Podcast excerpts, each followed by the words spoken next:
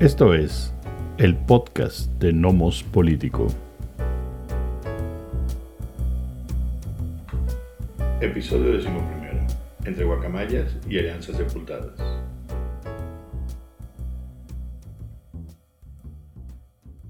Hola, ¿qué tal?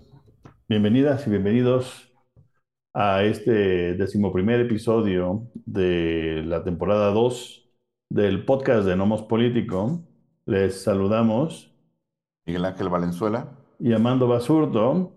Hoy para tratar eh, algunos temas, varios temas, eh, unos más candentes que otros, todos interesantes, para poner también sobre la mesa eh, cuestionamientos alrededor de lo que hemos visto que aparece en los medios, que se pone más énfasis de un lado que de otro. Y me parece que es importante que, que, lo pensemos desde una perspectiva em, distinta eh, a la que nos están presentando los medios y a la que intenta, por otro lado, como es el caso del primer tema que vamos a hablar, que es el de Guacamaya Leaks, este, que en donde el gobierno pues intenta entre deslindarse, defenderse y hacer menos, ¿no?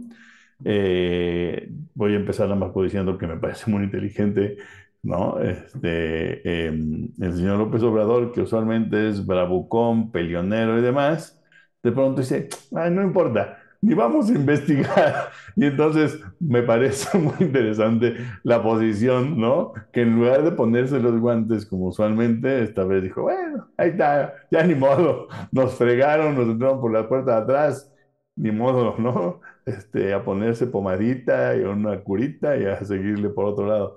Entonces, ¿cómo lo ves, Miguel, todo el asunto del el Guacamaya Leaks? Sí, hace, hace algunos días, este, nos enteramos de este, digamos, ataque cibernético, este hackeo, ¿no? De grupos de, de activistas eh, llamados Guacamaya, Guacamaya Leaks, que ya ha, tenido este, ataques cibernéticos en otros países eh, de, de, América Latina, en, en, Colombia, en El Salvador y en, en Venezuela, me parece, no estoy muy seguro de este último, la verdad. Este, y que se supone pero que, ya ha tenido otro. Que, que, que como que como, como si eh, estuvieran basados en Guatemala, leía yo. Sí, yo, pues, Si, son, pues, si son hackers, no están basados en ningún lado. Pero bueno, ahí por ahí leía yo que están basados en Guatemala, como estuvieran ahí en un cuartito todos juntos trabajando. Y bueno, nos enteramos de, de este, digamos, esta vez en México, eh, en donde obtuvieron, me parece que por ahí que seis eh, teras de información que le pasaron dos justamente a, Latinus. Eh, también me parece muy claro por qué a Latinus. no sé, no creo que únicamente, he visto documentos también en otros, en otros medios, Universal, El Sol, en fin, tiene ahí otros documentos. Em, y bueno, por un lado, eh, pues yo francamente sí aplaudo todos estos intentos, eh, todos esos ataques cibernéticos que eh, generan pues fugas de, información o le roban información a los gobiernos y lo pasan a los medios para que se vaya, digamos, al debate público. Yo en particular, la verdad es que lo aplaudo, no importa cuál sea el gobierno, en qué país, no me interesa. Yo, yo sí lo aplaudo, qué bueno Em, hay mucha basura, sin duda, en toda esa información, en todas esos teras, hay mucha basura, igual que Wikileaks, ¿no? Este, hay mucha basura, hay cosas interesantes. En este caso, eh, pues ya vamos conociendo poco a poco la, información. Por un lado está la cuestión de la aerolínea que parece que va a manejar el ejército, así como se va a hacer cargo del manejo del el avión presidencial. Este, mm, Dentro de la aerolínea y del AIFA y de... Exacto. Y parte del, del, tren Maya, ¿no? Así es. También advirtiendo que, bueno, que hay preocupación por parte del ejército con respecto a que el, el se vuelva a armar justamente por cuestiones derivadas de las obras del tren Maya, eh, enfermedades del presidente, que está medicado, que fue atendido de manera importante hace unos meses, en fin, mucha información que hemos visto, que iremos conociendo en, los siguientes, en los siguientes días. Y sí, creo López Obrador, en efecto, eh, pues primero medio burlándose, ¿no? Del, de los leaks, sacaron una canción ahí de este, de este tabasqueño, ay, que ya murió, se me fue, el nombre. Eh, Chicoche, puede ser, creo, que sí. Eh, y luego diciendo, también hablando del nombre, ¿no? De que cómo guacamaya es tan bonita la guacamaya y le ponen, y agarran ese nombre.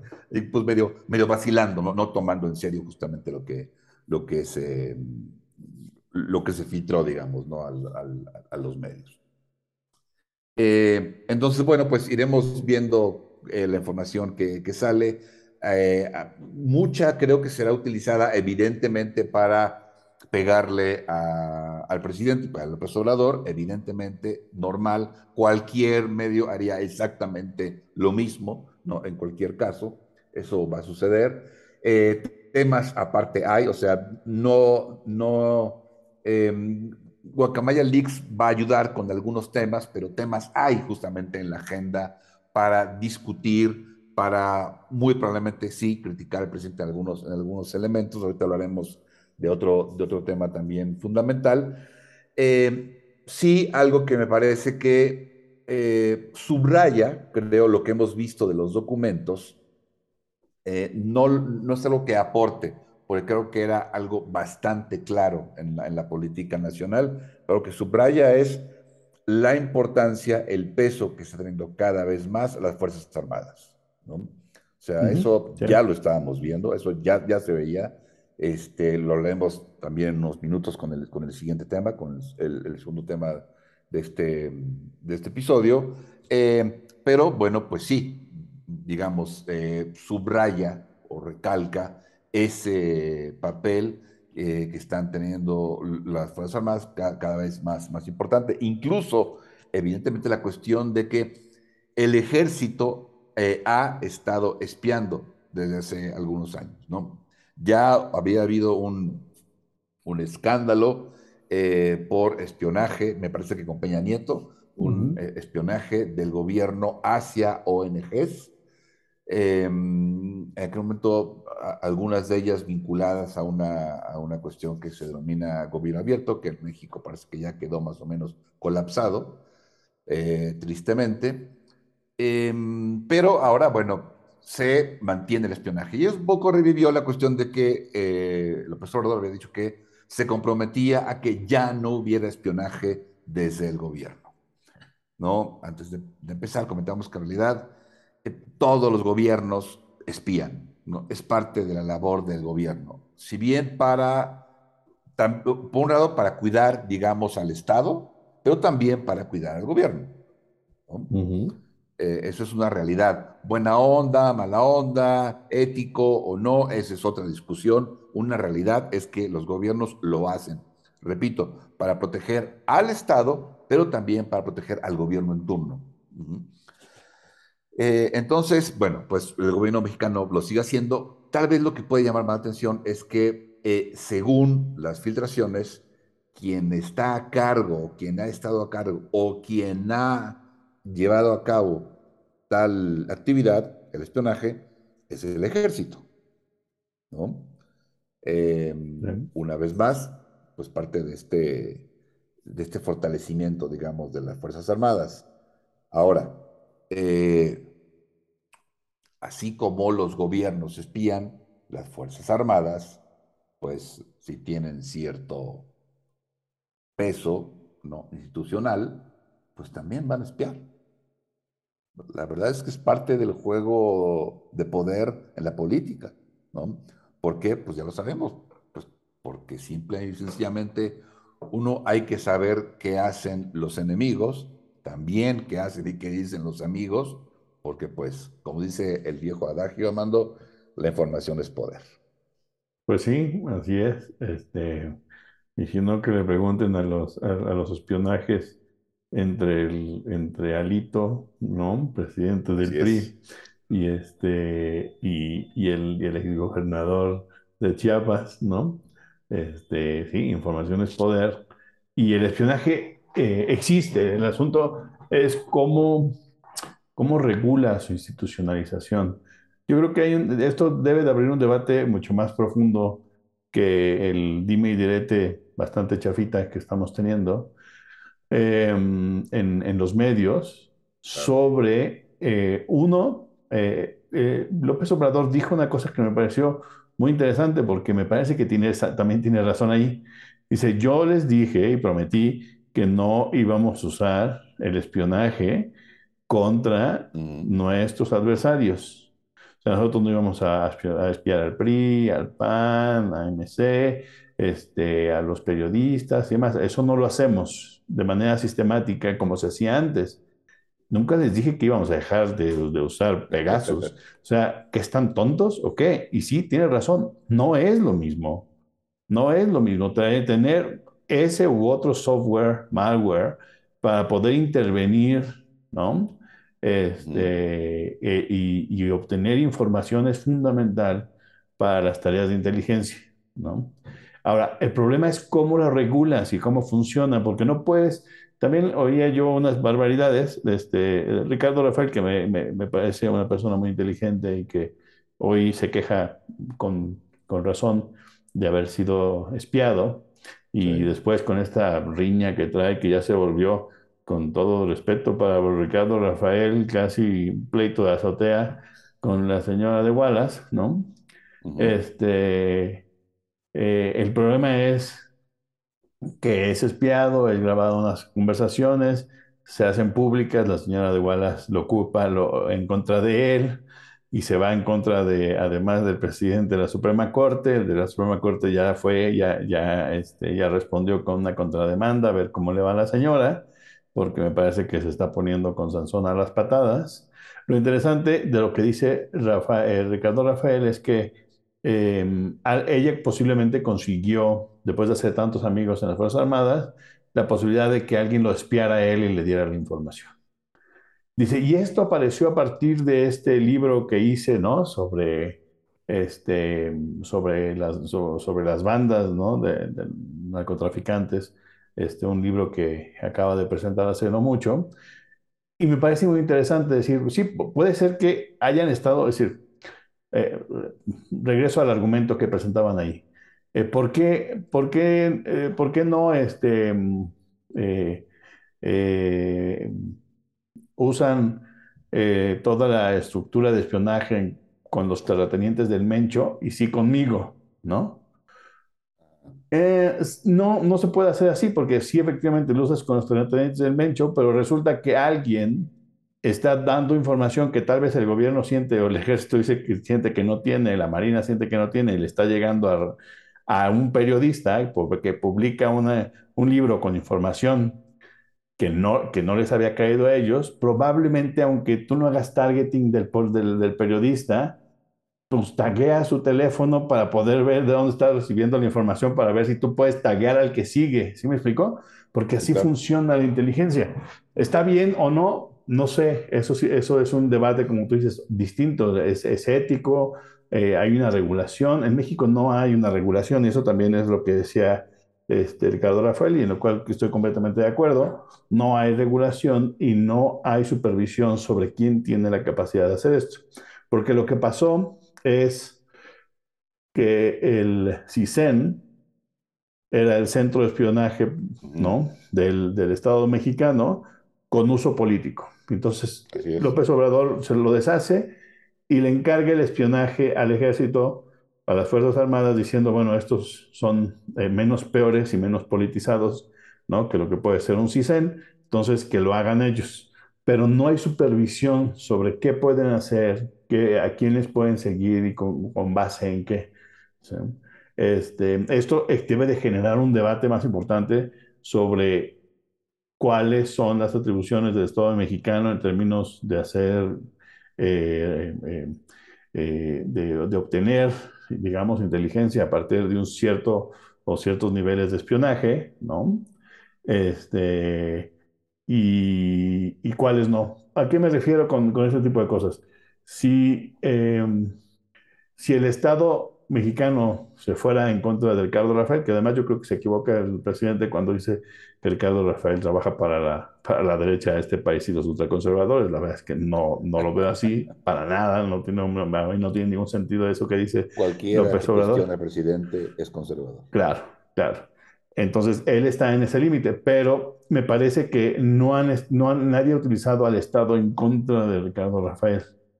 Y eso es lo que me parece que es interesante y muy complicado, porque esto ha venido a partir de lo que él mismo dice que es un uso por privados, incluyendo la señora de Wallace, de información que obtuvo de quien lo espía, ¿no?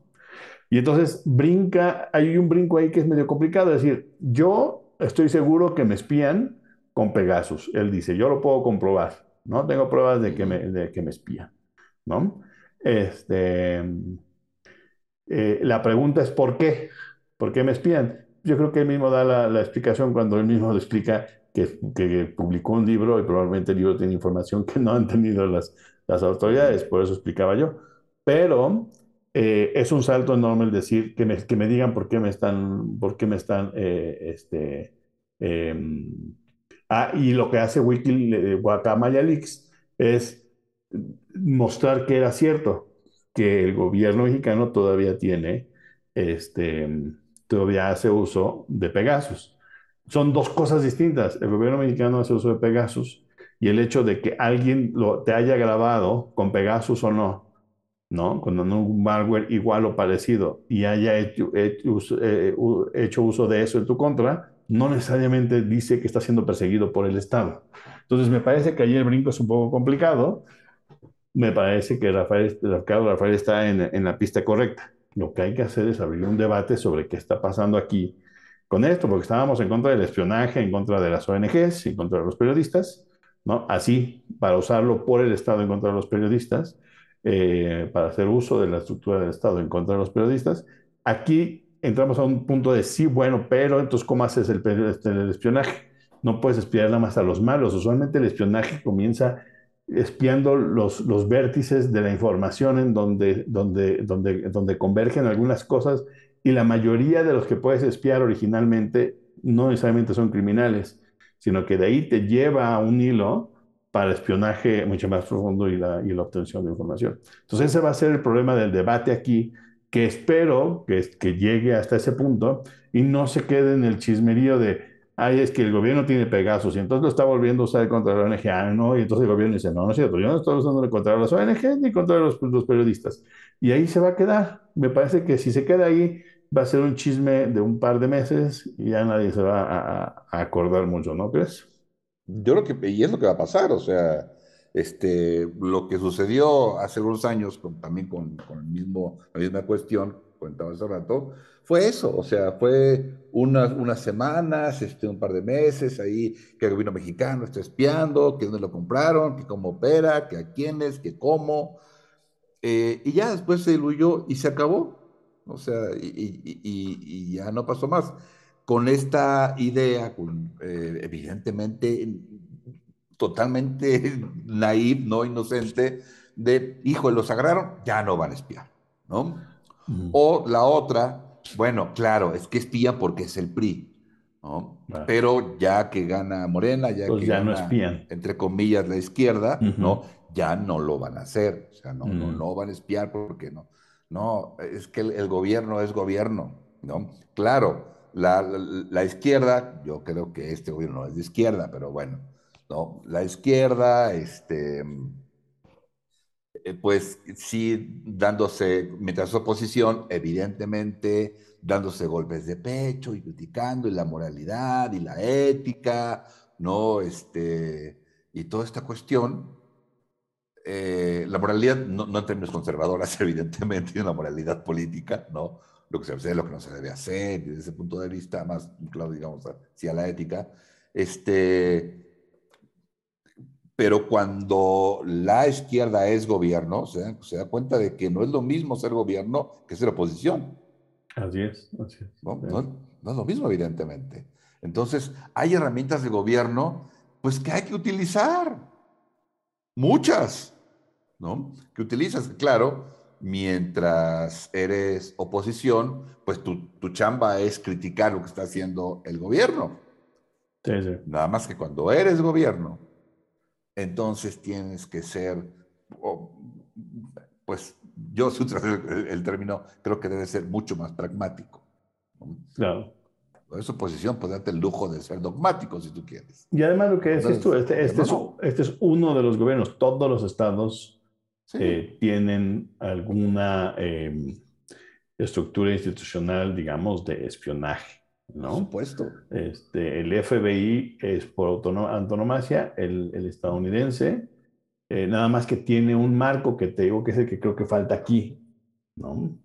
Este, y además tiene autonomía para tratar de no politizar, aunque sí se politiza de vez en cuando, ya lo vimos, especialmente durante la administración Trump y un poquito antes, ¿no? El FBI ha tenido ahí unos, este, eh, unas, recaídas políticas, digamos, y hay otros momentos en la historia que uno puede encontrar en los Estados Unidos y en todos los países. Todo mundo tiene agencias de, de espionaje internacional, los que les alcanza el dinero para ello, y nacional también los que les alcanza para tenerlo. Entonces, lo que hay que hacer es, ¿el Estado mexicano lo necesita? ¿Lo tiene? Sí. ¿Tiene un marco regulatorio? Creo que no. Entonces el debate tendría que irse hacia allá. Este, eh, en, vez de nada más eh, hacer un berrinche alrededor de, ah, es que están espiando. Pues sí, claro que van a espiar. Bienvenidos, a, bienvenidos a, al siglo XXI, ¿no? Eh, porque esa es la lógica. Es decir, ah, porque yo ahí regreso a lo mismo que tú decías. Eh, hay, es que qué feo que hagan un, que se roben la información los de Guacamaya. No, pues está bien. Bienvenidos de vuelta al siglo XXI. ¿no? Exactamente. Así es. Eh, em, eh, si, si, quieres mantener cosas ocultas, vas a tener que gastar muchos recursos eh, y tiempo para mantenerlo oculto. Y qué bueno que haya grupos que saquen, digamos, este tipo de información que, que permita, digamos, hacer juicios sobre la acción de los gobiernos. A mí lo que me pasa con el Guacamaya, dije que pasó ahorita, es que incluso lo que se ha filtrado hasta hoy, que no sé si qué va a pasar después cuando acaben de revisar todos los documentos, este, me parece que no ha sido el gran hit, que ha sido que ha tenido muy poco, este, me parece que análisis mucho mejor hechos como eh, los Panama Papers y demás han tenido mucho más eh, potencia y fuerza que lo que hicieron los de Guacamaya Leaks. Eh, no sé si tiene que ver con el contenido o si por la forma en cómo lo hicieron. En lugar de entregárselo a latinos, cuando, cuando uno hace un leak inteligente, lo que hace es que se lo, se lo entrega a estos grupos de consorcios eh, de eh, periodistas investigadores y ellos hacen un análisis de la información y entonces sueltan el golpe informativo a partir de obtener ya una idea. Este, me parece que primero creo que hay mejores medios que, este, que Latinus para haber soltado el, parte de la información o dar el la primicia de la información. Sí, y la otra, por ejemplo, lo hizo con, con, por ejemplo, con New York, Times, con el Post. estuvieron en México el proceso, estuvo la jornada. Sí, sí, el consorcio, sí, O sea, sí, sí, todo, todo, algo mucho más amplio, ¿no? También creo que algún periódico alemán, este, algo sí mucho más amplio, sí lo coincido, o sea, latinos, creo que sí no era la, mejor opción. Eh, es, por otro lado, es preocupante, ya lo habíamos dicho aquí, es preocupante que un individuo como Carlos Loret de Mola sea hoy en día el paladín, ¿no? Este, de la, no de la justicia, pero sí de, pues digamos, del, del periodismo independiente, crítico, verás, es sumamente preocupante que sea Loret de Mola. hemos llegado, sí. Así como ahorita contaremos, es muy preocupante que la gran figura de la oposición sea Lili Telles. Bueno, sí. ahorita vamos para allá. vamos a eso. Este, cambiamos, si quieres, ahora al, tema de este, la extensión que se hizo, ¿no? Finalmente en el Senado después de un arduo trabajo, la verdad es que fue muy interesante verlo, si lo pudieron ver aunque sea de lejos y estar adentro hubiera sido, de haber sido mucho más interesante ver el trabajo de cabildeo que se hizo, ¿no? Este, y la posibilidad que le abrieron, me parece, a algunos para enrollarse en la bandera y aventarse con ella, es, es una maravilla. La, el Senado aprobó finalmente ayer en la noche eh, la extensión hasta el 2028, la extensión constitucional para la, eh, la presencia de del, eh, del ejército y la marina, ¿no? para hacer uso de, estas fuerzas militares en, en, en, en, el, digamos, que en las calles, ¿no? Para que puedan estar en las calles y puedan coadyuvar en la seguridad pública. Y, bueno, ahora tiene que regresar con todas las enmiendas, cambios que se le hicieron para que pudiera pasar. Tiene que ir a la Cámara de Diputados para ser, este, em, para ser votada. Probablemente pasará por ahí porque ya había pasado una primera versión. No creo que estén en contra. Este, no creo que las fuerzas de Alito, que además es bien interesante porque las fuerzas de Alito que se pudieron mover en los diputados, también medio se movió en los senadores si no es por él, sí en una lógica parecida y me parece que es muy interesante. Y, me parece que eh, el, gobierno federal se va a salir con la suya en este caso, ¿no? Sí, de hecho, eh, nueve senadores del PRI y dos senadores del PRD eh, Diría que abandonaron a sus bancadas, pero no, de hecho fueron casi el total de la bancada del PRI, este, se fue para votar con, con Morena, este, dos de los tres senadores del PRD votaron con Morena, entonces más bien los rebeldes fueron los que votaron por el, pero en el, por el bloque ya diluido, ¿no? La dirigencia no votó a favor. No, en el PRD, el, al parecer el senador Mancera votó a favor. Entonces, este, digamos que sí, ahí la dirigencia abandonó al resto y se sumó, y se sumó al, al, barco, ¿no? Que ahora los DMC están hablando como el primor, ¿no? Esta relación entre Primorena, sin acordarse que hay dos votos fundamentales del PRD que ahí se colaron. Exactamente.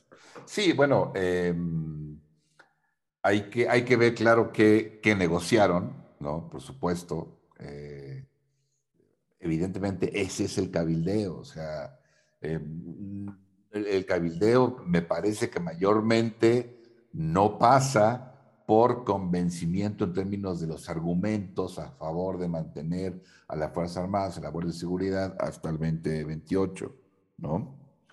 Eh, yo creo que el, cabildeo en la negociación pasó por otro lado. O sea, creo que evidentemente lo que, por ahí fue. Claro, esto también, si ya estaba pues medio cantado ya con esto, ya cantó la gorda. O sea, el bloque opositor eh, pasó a mejor vida. No, realmente, en términos de ese bloque PAN, PRI, la chiquillada que es ahora el PRD, no, ya pasó a mejor vida en realidad. ¿no? Era, este, era, era, en muchos casos un bluff, pero aquí ya pasó. Sí, claro, o sea, ya, ya se veía, después de los delitos ya se veía bastante fracturada esa situación. Ya, bueno, aquí, este, rest in pieces, ¿no? Realmente, o sea, no, no más, más allá. Em, sí hubo algunos, algunos cambios. Eh, modificaciones relevantes, ¿no? Eh, que pueden ser, ¿por qué no?, interesantes. La cuestión de mantener, buscar formas para mantener algún tipo de control civil en las Fuerzas Armadas, que es claro un problemón, ¿no? Una cosa también, me parece, es que esté en la ley, hay que ver cómo se traduce eso en la realidad, pero sí hay algunos cambios importantes, ¿no? El, que haya eh, comisión plural, que pueda, eh, que tenga la capacidad de llamar a comparecer a, miembros del ejército, a los secretarios. Los reportes cada seis meses. Lo, exacto, los reportes cada seis meses. Creo que no es menor, me parece que es muy, muy importante. Una vez más, ya lo dijimos acá también, eh, no es ninguna garantía que las Fuerzas Armadas, el ejército, tengan un, control eh, o una supervisión civil, no es ninguna garantía. Eh, tampoco es ninguna garantía que no lo tengan. Ese es el punto, ¿no? O sea, aquí no hay garantías. Eh, la experiencia en México, en América Latina, eh, la verdad es que no ha habido muy buenas experiencias en ninguno de los dos sentidos. Em, tal vez la, mejor sea el ejército en los cuarteles, probablemente sea la, mejor, digamos, ¿no? Este, el ejército en las calles con un control o sin él no ha habido buenos resultados. El problema también acá es que la situación que estamos viviendo, yo diría que desde hace muchos años, unos 20 años tal vez, la situación que vivimos, y que muy probablemente cada vez sea peor, eh, probablemente sí llame a, una, a un caso excepcional eh, de tener al ejército en las calles, mantener el ejército en las calles. Eh, ya lo hicimos acá, ¿Cuál es la solución? ¿Quién sabe cuál es? ¿Cuáles son las políticas adecuadas? ¿Quién sabe cuáles son? Eh, o sea, el problema es verdaderamente mayúsculo. Eh, yo creo que sí, el Estado mexicano, si no es un Estado fallido, por lo menos está tullido. ¿no? y creo que la amenaza, creo que es real la amenaza existencial al Estado mexicano. Me parece que el Estado, el gobierno, eh, no gobierna en muchísimas zonas del país. En muchísimas. Pero, y, ahí, y yo creo que cada vez más cercanas a la capital. Claro, pero ahí yo creo que, eh, que, tenemos que entender que la gobernabilidad de un país no se da a partir de la capacidad de imponerse desde el centro. Se construye en las localidades, se construye en el municipio, se construye en el estado. Y los estados y los municipios, había que empezar por ahí, son fallidos. No todos, Así es. pero muchos en México. Y casi desde su nacimiento. Eh, casi desde su nacimiento, pero últimamente peor. En términos de la relación. En términos de la relación, sí. Aquí el problema, aquí el problema es de, su incapacidad de lidiar con el crimen, ¿no? Entonces, eh, eh, me parece que de las peticiones que se, que se em, incluyeron para que pasara la legislación, era que pues, hubiera dinero destinado otra vez. ¿no? Esto, bueno, últimos, últimos años no se ve así dado, pero, pero no es nuevo que se dé dinero federal para que se fortalezcan las policías municipales y estatales. ¿no? Eh, pero ya vimos que no funciona, no funciona. Las, darle, es decir, habría, habría que cambiar las cosas y decirle a toda la gente, a ver, usted vive en la Ciudad de México, usted vive en el estado de Jalisco, Usted tiene sus autoridades que tienen que responder en términos de seguridad. Usted, usted no puede vivir bajo la pretensión de que los, sus, gobiernos, que son los responsables, se las hagan, yo se la haga llorón al gobierno federal de decir, ah, yo tengo muy malas policías por tu culpa porque no me das dinero. No, es responsabilidad de los municipios y de los, y de los, y de los gobiernos estatales proveer Em, eh, seguridad a los ciudadanos y a todos los habitantes de esos, de, esos, de esos lugares.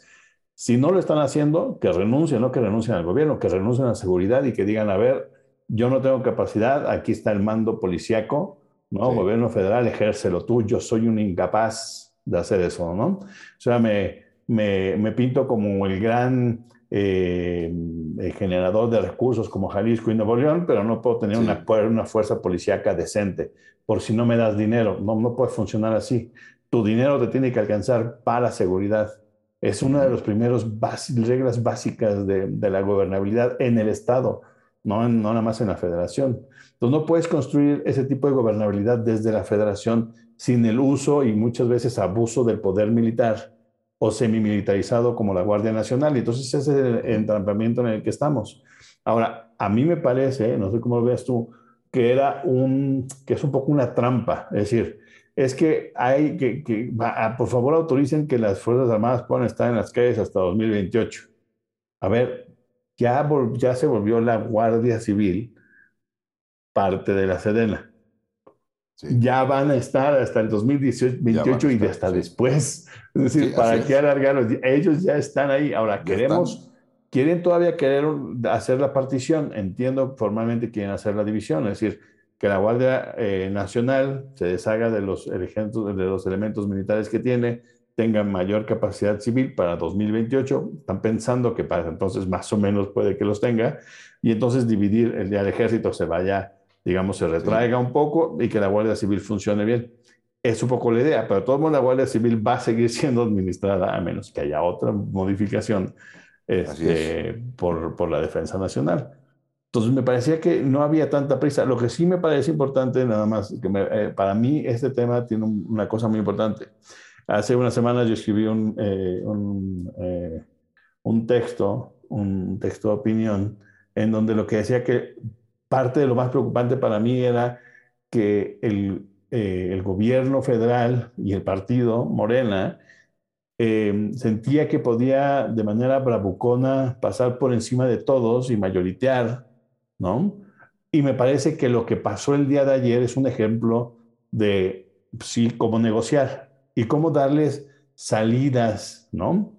Algunos, por ejemplo, del PRD no hubo mucho espacio porque no son suficientes, pero del PRI le dieron espacio, por ejemplo, eh, a, la, a, a, la, señora Ruiz Messier, ¿no? de que se envolviera en la, en la, bandera y dijera, yo por mis principios voy a votar en contra. Pues sí, porque tu voto ya no era necesario, es decir, dame suficientes votos para que pase y para que no quedes mal con tus hijos y con la gente, pues tú enrollate la bandera y di que tú vas a votar en contra, que todos son libres de votar como quieran, ¿no? Pero yo te doy espacio para una salida digna, ¿no? Y entonces hace este drama de que por sus hijos y por lo que quiera eh, eh, lo que quiere dar al mundo, es esto lo que va a hacer. Y entonces me parece que es muy interesante porque eso es un poco, o mucho más bien, mucho más político que simplemente agandallar y mayoritear. Fueron y negociaron. Y, eh, y el señor el secretario de Gobernación, ¿no? Adán Augusto, fue y se aventó, el, se aventó los pleitos que tuvo que, que aventar, seguramente. no sabemos hasta hoy que haya sido abusivo, podría haber, puede, puede haberlo sido, no, no, no, no, lo hemos confirmado, él dice que él no, que dice, así como soy de bonachón, ustedes creen que puedo serlo, yo sí creo que puede ser muy abusivo, pero, este, pero de todos modos, en política, la política requiere espacio para incluir a los demás, no, no nada más por convencimiento, como tú dices, sino porque tienes que ceder ciertas cosas, ¿no? Sobre el tema o sobre temas aledaños. Y entonces me parece que ese ejercicio se hizo ayer y ojalá el gobierno eh, morenista entienda que tiene que moverse hacia ese tipo de lógicas a pesar de poder pasar sus legislaciones por mayoriteo. Hay que llegar con las fuerzas pequeñas y grandes y decirles, a ver, este es el programa, ¿ustedes qué opinan? Ya después de que me dijeron todo lo que opinan, bueno, puedo incluir uno o dos y ya no les voy a dar porque les voy a mayoritear y esto es suficiente para pasarlo pero por lo menos hay un espacio de negociación, ¿no? Hay quien no va a negociar nunca, el MSD, eh, eh, esos, eh, como son tan chiquitos, pues se pueden envolver una banderita y aventarse, ¿no? Este, eso no importa. y ellos van a decir que trataron de hacer todo lo posible por evitar el de la debacle nacional. En defensa de este, México. En defensa de México. Eso no es lo mismo que lo que, que, lo que hace Ruiz Messier, que es este, tener espacio digno para decir, ellos votaron, yo no, ¿no? Pero todo nos pasó, lo siento mucho, ¿no? No, es, no, no recae sobre mi cabeza. Entonces, me parece que esa parte política es lo que yo rescataría de, de lo que sucedió ayer.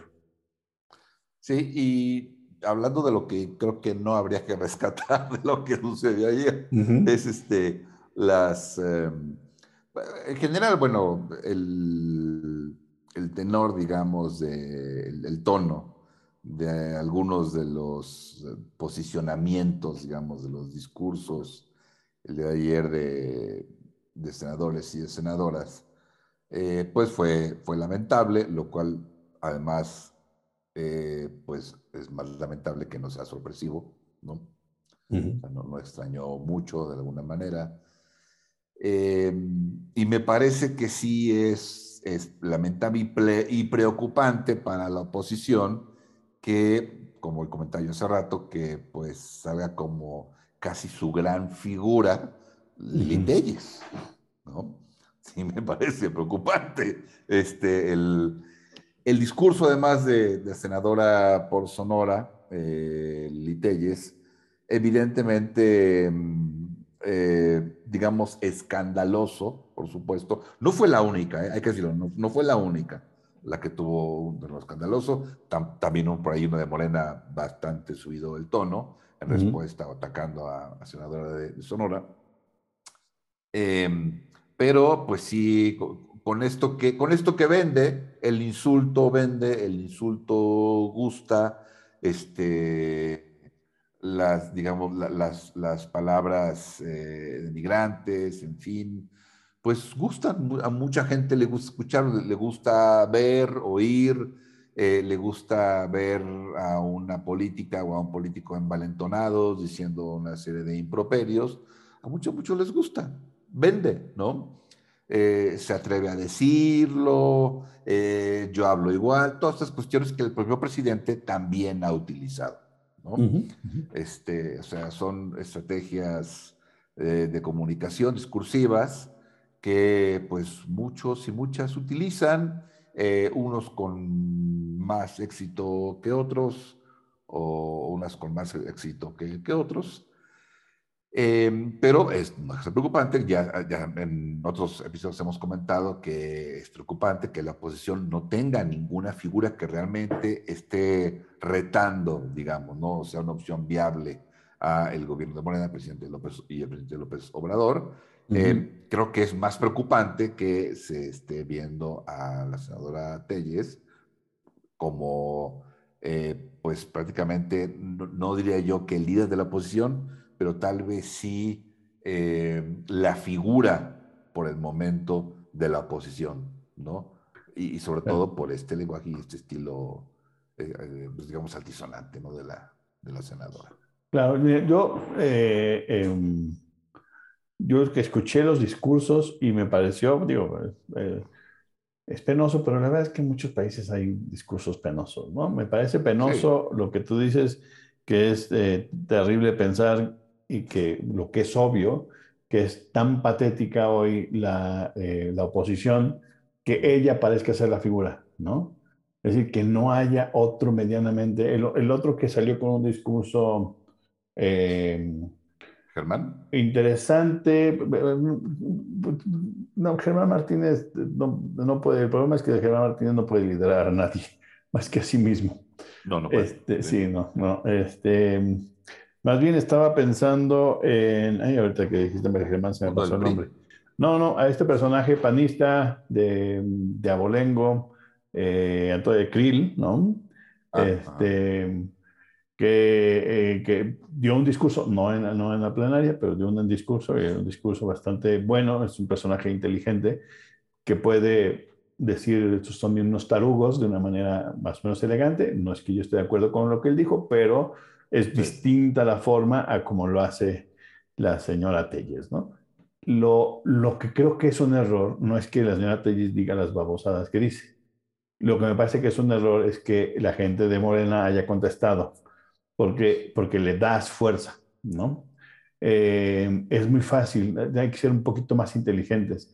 La, si, ya, si ya estabas consiguiendo los votos para que pasara, pues que diga lo que quiera, que diga la cantidad de babosadas que quiera, no la interpeles, no le des juego, pero le dieron juego y a todo el mundo estamos viendo qué dijo la señora porque le dieron juego.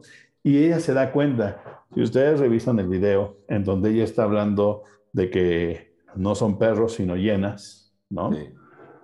Y se para la, la, otra senadora de, Morena y la interpela. La, la, cara de Lili Telles es, es, una sonrisa, es una, es una mueca de sonrisa. Y es exactamente esto era lo que yo necesitaba, que viniera una mensa y me hiciera así con las manos, porque esto llega a todos lados, porque si no mi discurso se queda en cinco segundos en el noticiero que nadie va a pelar. ¿No? Entonces, qué bueno que me están interpelando porque esta es toda la idea. Y ahí es donde la gente de Morena es muy poco inteligente, no entiende, pareciera que no entiende de métodos de comunicación política y demás. No había que pelar, que digan lo que quieran, que, que, unos se arrojen con la bandera de una manera y otros otra. No importa, si va a pasar mi propuesta, mira, se acabó, ahí está, ¿no? Y digan lo que quieran, ¿no? Este, pero me parece que se equivocaron en, interpelarla. Pero hace mucho, yo creo que es el estilo en México, o sea, siempre está el, el, bravucón o la bravucona y siempre están los que responden y así se comunican. Pero, pero no me parece que esté mal, o sea, me parece que, está bien cuando hay algo en pelea. Pero ya cuando ya estás ganando la pelea, pues ya que diga lo que quiera. que, te insulte el insulto va a llegar más lejos mientras más le interpeles porque la gente lo va a escuchar. Por supuesto. Si tú, no, si tú no, lo, no igual que, igual que los apodos y los, y, los improperios que uno recibe en la vida, ¿no? Si uno los, los, los, contesta, pues llegan más lejos. Sí, sí, por supuesto.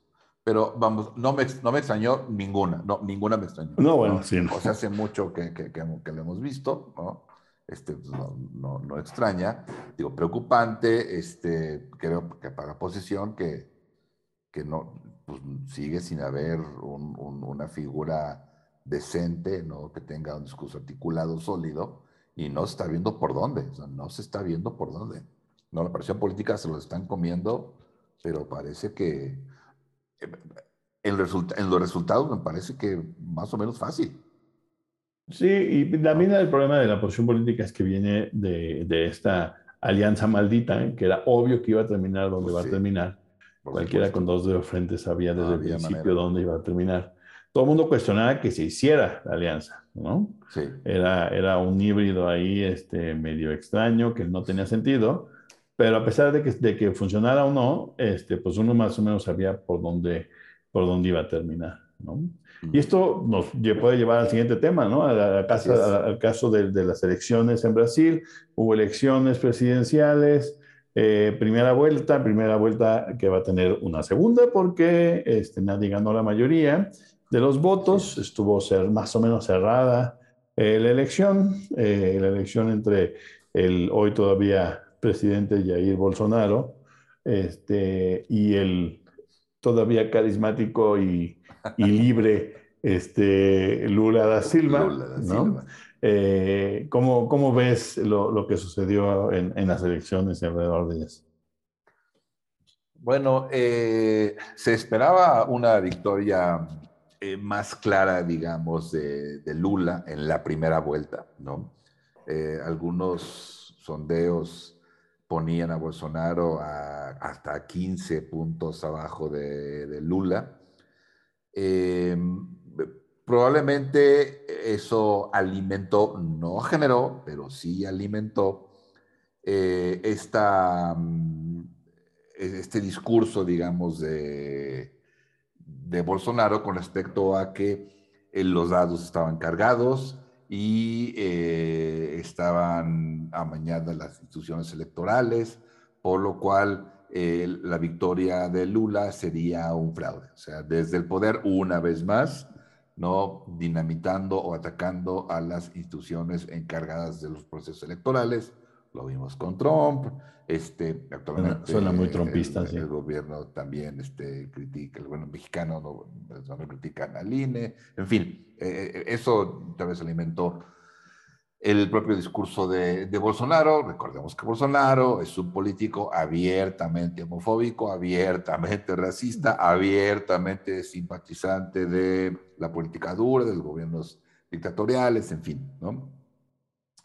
Eh, el, ¿Qué le está pegando a Bolsonaro? Bueno, pues el manejo de la pandemia y el manejo económico.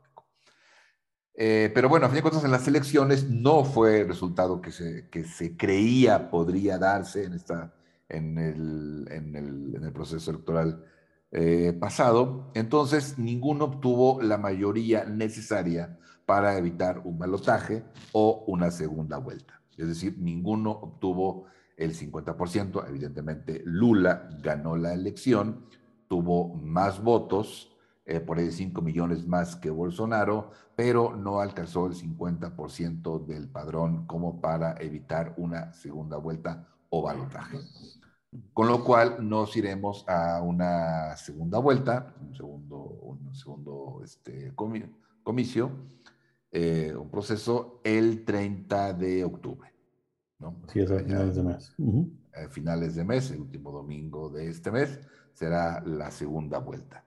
Em, y bueno, pues es un proceso que está mm, enfrentando no solo dos candidatos eh, completamente opuestos en términos de la postura política, un radical Bolsonaro de, derecha, un político sí de izquierda, pero mucho más abierto a la negociación, eh, como lo es Lula, Eh, sino son dos proyectos antagónicos, dos ideas eh, de, formas de gobernar completamente distintas. En realidad, creo que es un ejemplo más de lo que hemos visto hace ya varios años en diversas partes del, planeta, de eh, gobiernos que surgen por el hartazgo de mucha gente a no sentirse escuchadas por décadas, no, no sentirse parte realmente de un, de un proyecto de gobierno, y esto por décadas. Eh, eso, desde mi punto de vista, bueno, pues sí alimentó la posibilidad de que llegara Lula a la presidencia hace ya varios años, ¿no? Sin embargo, los propios eh, gobiernos del PT, los de Lula y el de Dilma, eh, dieron pie o también alimentaron al otro lado de la balanza, a la derecha radical, conservadora, eh, de la cual Bolsonaro, eh, que no pintaba mucho en primer momento, pues acabó siendo candidato y presidente de Brasil.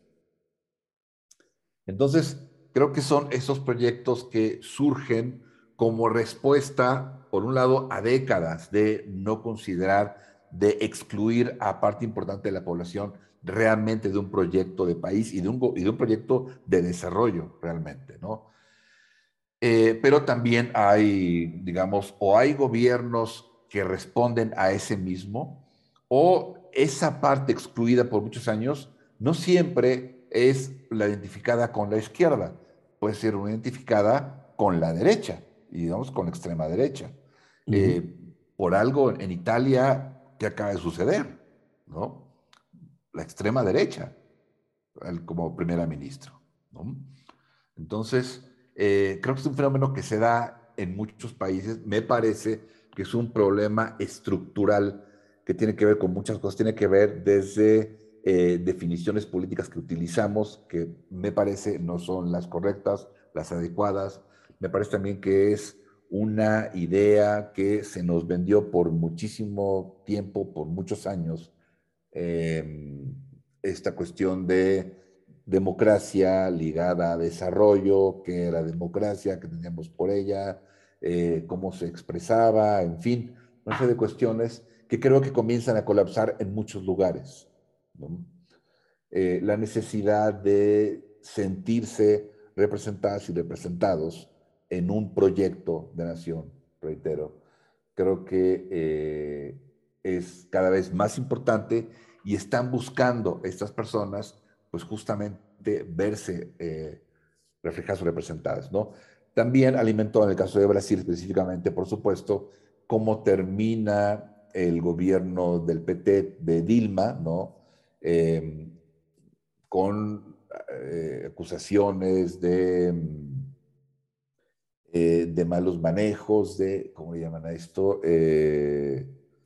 De corrupción, algo así como, no es la palabra correcta, pero es una especie de corrupción indirecta, algo por el estilo, em, que quiere decir que no te beneficias de la, del hecho ilícito, pero sabes de él y lo ignoras. Digamos que un pecado de omisión, por así decirlo. Eh, con lo cual acaba eh, realmente en una, fue uno de los, una de las acusaciones sobre, sobre Lula, por lo cual estuvo en la cárcel en más o menos año y medio. Eh, sale porque, digamos que se, se anulan, se anula el proceso por el cual fue a la cárcel Lula. Eh, se anula por lo cual no es que, no es que sea inocente, sino que se anuló justamente el proceso, tampoco sea culpable, evidentemente, únicamente se anuló.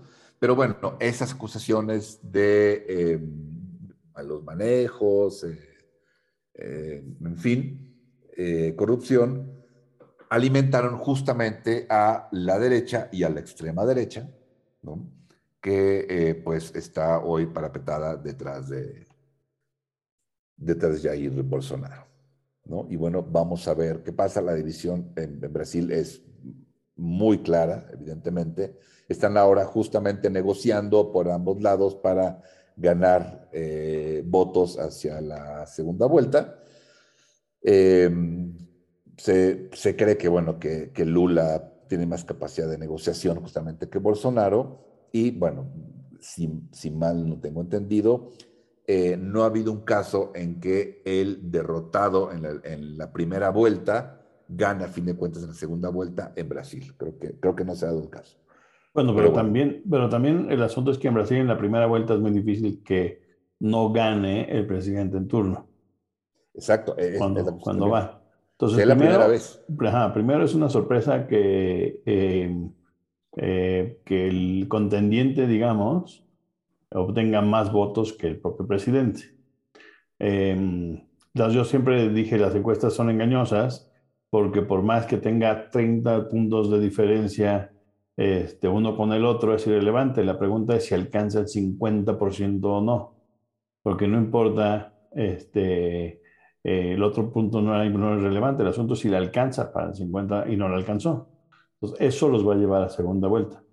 Eh, creo que, si entendí bien eh, lo que tú propones como la, la, la, lectura, a mí me parece que el caso de Brasil es un poquito diferente porque los, los, los, los otros movimientos, los otros casos en donde digamos, movimientos de derecha están ganando espacios, ¿no? Porque ya hablabas tú de Italia, son eh, movimientos ultranacionalistas. Frente a liberalismos, digamos, eh, más, digamos, cosmopolitas, por ponerlo así, ¿no? Em, eh, en Brasil la diferencia, la diferencia es, viene como de otro nivel, ¿no? viene eh, de una herencia del militarismo que nunca fue puesto a, juicio y que, y que sigue siendo reivindicado y valorado por muchos de los ciudadanos. Eh, si quieren ver lo, lo, ideologizado, Bolsonaro siempre ha sido eh, grotescamente vociferante. si ustedes revisan sus, sus discursos como diputado, los discursos como diputado cuando se pedía que se destituyera a Dilma, es, es impresentable su discurso. Eh, pero no es ultranacionalista, no es, no es, un, no es un Bolsonaro que, que, que, quiere deshacerse de todas las formas de relación internacional, este, regional de Brasil, este, es una, es una, es una contradicción distinta, una oposición distinta entre la, el conservadurismo militarista religioso eh, de un grupo y el, digamos, reformismo liberal pseudo de izquierda, porque la verdad es que Lula, conforme fue perdiendo elecciones presidenciales, se fue moviendo al centro, si no me recuerdo, a la tercera o cuarta es que gana, entonces, Lula, desde entonces, desde que gana la presidencia, es de centro. Y por eso, bien dices tú, hoy tiene mucho más espacio para negociar y para captar votos, porque el otro lado está tirado a la derecha radical y entonces solamente puede, tienes un poquito de espacio para que, para que otros incluyan en tu discurso. Eh, los votantes se pueden mover más hacia, eh, eh, hacia, hacia el centro, digamos, se puede absorber más desde el centro con, con, este, em, con Lula. Y, mi sensación es que eh, va a ganar las elecciones Lula al final de mes. Esa es mi, mi, lectura, precisamente por esto, porque va a poder jalar votos que están más al centro. Y además, de aquí al 30 de eh, octubre no, no van a mejorar las condiciones económicas en Brasil lo suficiente como para que eh, Jair Bolsonaro pueda hacer algo y, digamos, remontar la diferencia, ¿no? Porque digamos que estos votos son más o menos suficientes. Una vez que se quedan fuera el resto de los partidos, este, aunque obtuvieran los mismos votos, pues ya pues gana, gana este, em, eh, eh, Lula. Lula. Hay que dejar en claro también que es muy importante entender para aquellos que no lo entienden y que siguen diciendo que las segundas vueltas son importantes para las democracias, eh, veamos qué sucede. Efectivamente, la polarización, ¿no? Eh, la polarización en el que dices que es como muy ríspida, es como, es como es existencial y creo que en eso podríamos estar de acuerdo. O sea, lo que estamos encontrando aquí en los lugares donde es ultranacionalista y en estos donde no es ultranacionalista es que la polarización está siendo existencial y que pareciera que hay que terminar, exterminar al otro hacia el interior para tener un tipo de proyecto político hegemónico, ¿no? En, ese sentido, eh, me parece que la derecha va a sobrevivir a Bolsonaro y, va, y esa derecha va a seguir, sigue, sigue, sigue existiendo en Brasil y seguirá eh, allí, ¿no? Presente. El, em, Lula Silva se va, eh, es probable que gane las elecciones con, con este discurso más moderado y que refrende esta idea de que la América Latina está de nuevo en un, en, en un modo rosa, ¿no? Es decir, de izquierdas moderadas que ganan en todos lados. Y yo no veo, no sé si tú lo ves, pero yo no veo en América Latina y en el Caribe ninguna posición ultranacionalista como la de en otros, en otros lugares, que ponga, que esté poniendo en riesgo como la estabilidad regional. Me parece que no es, o sea, tenemos problemas graves de económicos, por ejemplo, Argentina es un verdadero, de mis sensaciones, que es un verdadero polvorín. Ya sabemos que no tienes que resolver el problema económico, nada más tienes que darles acceso a las estampitas de fútbol para que se tranquilice la gente y se le olvide un poco el hambre, este, especialmente en Argentina, porque eso es lo que están peleando, no que resuelvan el problema macroeconómico, sino que no les están llegando suficientes estampitas y no tienen a Messi, ¿no? Entonces, ese es el verdadero problema nacional hoy y se puede resolver, pero en cuanto ese fue, eso pase, no sé cómo le van a hacer, la economía argentina no sé cómo todavía se mantiene con el nivel de... Eh, de, inflación, que tiene alrededor de 8 o 9% mensual de inflación, ¿no? Este, va a ser, va a ser un, reto importante. Pero no hay un, ultranacionalismo argentino, ¿no? Que se contraponga al, gobierno actual. Lo que estamos viendo en Europa son, son es aparición de ultranacionalismos, ¿no? Y también se puede extender hacia China con respecto a, a lo de Taiwán, se extiende a Norcorea con respecto a, Corea del Sur, ¿no? Evidentemente el choque por definición hoy de ultranacionalismo son los rusos contra los, contra los ucranianos. Así es. Rusia decide el señor Putin ya incluir completamente las cuatro regiones este, que tienen más o menos tomadas y que han estado en rebelión, por lo menos dos de manera muy intensa desde hace ocho años, eh, deciden ya volverla a formar parte de, formar, eh, formalmente parte de la, eh, de la Federación Rusa. Y es muy importante por una razón, que nada más voy a dejar aquí sobre la mesa, cambia tácticamente la forma de la guerra. La, la guerra que era una invasión rusa a Ucrania, hoy se vuelve una guerra defensiva de Rusia sobre estas cuatro regiones. Y mientras más intente Ucrania eh, entrar a la región para, para derrocar a los, eh, eh, digamos, independentistas, más alto va a tener que pagar los costos, ¿no? Entonces aquí ya estratégicamente ya cambiaron las cosas, ahora es una guerra defensiva y esto permite además modificar el discurso para la movilización, semi-movilización que, plantea Putin hacer para de, movilizar nada más a la mitad de las fuerzas y juntar a 200 mil soldados, que eso le va a costar tres meses, cuatro meses, pero él sabe que entrando enero, con el invierno a favor, este, le va a costar trabajo. Ucrania no ha podido detener durante ocho años a los, a, los independentistas del Donbass. Ha demostrado ser un fracaso en a unos rebeldes, no son cualquier rebeldes, o sea, tienen apoyo ruso, pero no tenían el apoyo militar abierto ruso. Ahora que tienen el apoyo militar ruso, no hay, no, yo no veo manera de sacarlos, si no es pagando un costo altísimo, y vamos a ver si lo logramos ucranianos, ¿no? Pero este tipo de, expresiones lo estamos viendo en Italia, lo estamos viendo en los países nórdicos, en Alemania está creciendo, no, no todavía, todavía no está, pero estaba, está, está creciendo. Eh, ya tomaron decisiones, ¿no? Fuera de la Unión Europea, que se están peleando todo el mundo. Este, eh, Le Pen tuvo números eh, muy importantes en las elecciones en Francia, ¿no? Entonces, aguas porque las nuevas movilizaciones son nacionalistas y el encono que estás, diciendo me parece que es grave en un caso como Brasil, que puede ser en un caso como México, que lo es en Estados Unidos el encono, pero el ultranacionalismo europeo eh, y aquel de, de, China y de, de, em, y de Corea del Norte puede llevar a un conflicto mucho más grave que, el, que, está sucediendo en otros lados. Sí, sin duda, son condiciones diferentes, son expresiones eh, distintas de ese radicalismo, las, eh, derechas o los, extremos, digamos, eh, se expresan de manera diferente porque tienen, digamos, un, un, suelo, condiciones, realidades y sobre todo una historia muy distinta, ¿no? La posición que tienen como países, los recursos que tienen como países, su geopolítica, su geoestrategia, su, su geocondición, también le da un nivel distinto a el resultado de dichos conflictos, de dichos, de dichos antagonismos. ¿no?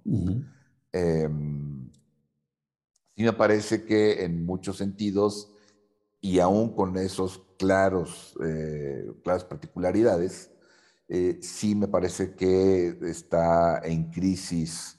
Vamos, creo que la crisis o las crisis que estamos viendo en muchas partes del mundo es una crisis más estructural, claro, con sus especificidades según el país, según las naciones, pero sí me parece que en buena medida obedece a una crisis estructural de formas de gobierno, de conceptos políticos, eh, de un orden político-jurídico que creo que eh, sí está colapsando. O sea, muchas cosas me parece que están jugando, entendiendo, y estoy de acuerdo, en que sí hay particularidades completamente relevantes.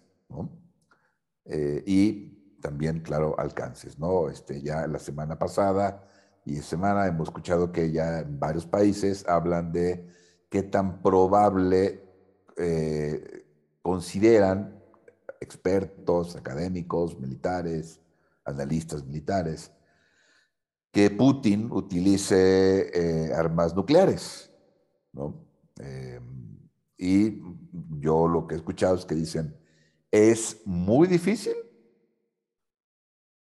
pero, vamos, es improbable, pero no es imposible. Eh, esperemos que no lo haga, porque ahí todos podemos coincidir, ¿no? Pero eh, una vez más, ya hace mucho aquí lo, lo, comentamos, el problema en este caso en particular es que es una, es una guerra que Rusia no puede perder. Claro, y antes de llegar a nuclear hay que entender que hay otros, otros eh, digamos, niveles de, de, destrucción masiva, ¿no? Este, a los que puedes llegar cuando, cuando ya, es decir, cuando la comunidad internacional ya te acusa de, eh, de, terrorista y de criminal de guerra, y sabes que no lo puedes echar para atrás, pues ya que te queda. O sea, puedes usar, puedes usar este, con un poco más de, de, facilidad medios de destrucción masiva, que ese es el problema. Cuando tú te adelantas, pareciera que quieres prevenir, pero es un error, porque ya no le das, esto que decía yo, no, no hay un espacio de salida. ¿No? Entonces, ah, soy un criminal de guerra, yo ya no puedo salir, de, no voy a poder salir de Rusia prácticamente a ninguno de estos otros países porque me quieren, van a querer apañar y llevar a la cárcel, ¿no? Y, y, tratar de pasarme por algún corte internacional, ¿no? Este, si de todos modos ese es el, costo que hay que pagar, bueno, pues entonces hay que pagarlo completo, ¿no? O sea, que me toque mi tajada y si tengo que hacer uso de todos los medios que tenga que usar, lo voy a usar. Y ese es el problema con este, con este nivel de discurso, ¿no? Eh, porque otra vez, los, que, los, los pobres que van a seguir pagando los platos rotos son los ucranianos, ¿no? Aunque Putin está muy empecinado en hacer pagar los platos rotos a la Unión Europea. Vamos a ver si aguantan. Este, está esperando que, esta, que la crisis eh, llegue hasta el invierno y los, y los gobiernos europeos paguen caro. No quiere decir que se va a destruir Europa, pero paguen muy caro la osadía de enfrentársele. Y un algo que ganó el día de hoy es que la OPEP, ¿no? la Organización de los Países Explotadores de Petróleo, el día de hoy eh, pone un límite, reduce 2 millones de barriles su producción diaria para mantener estable el precio que venía en declive Este, y eso complica otra vez las cosas porque todo el mundo esperaba que siguieran de que bajara el precio a 60, 50, este, y no, ¿no? La, OPEP dijo, no, no, vamos a detenerlo. Los Estados Unidos intentaron hacer todo lo posible para evitarlo, este, lidiar con sus amiguitos, especialmente tratar de usar sus, este, sus influencias que ellos creen tener importantes en Arabia Saudita. No funcionó. Los saudíes que presiden la OPEP dijeron, no, para nada Aquí es un asunto diferente, es un asunto de intereses y lo siento mucho que geoestratégicamente su jueguito pues, choque con nuestros intereses petroleros, pero no vamos a dejar que se caiga el precio, ¿no? Este, nada más para ayudarles a ustedes en contra de Rusia.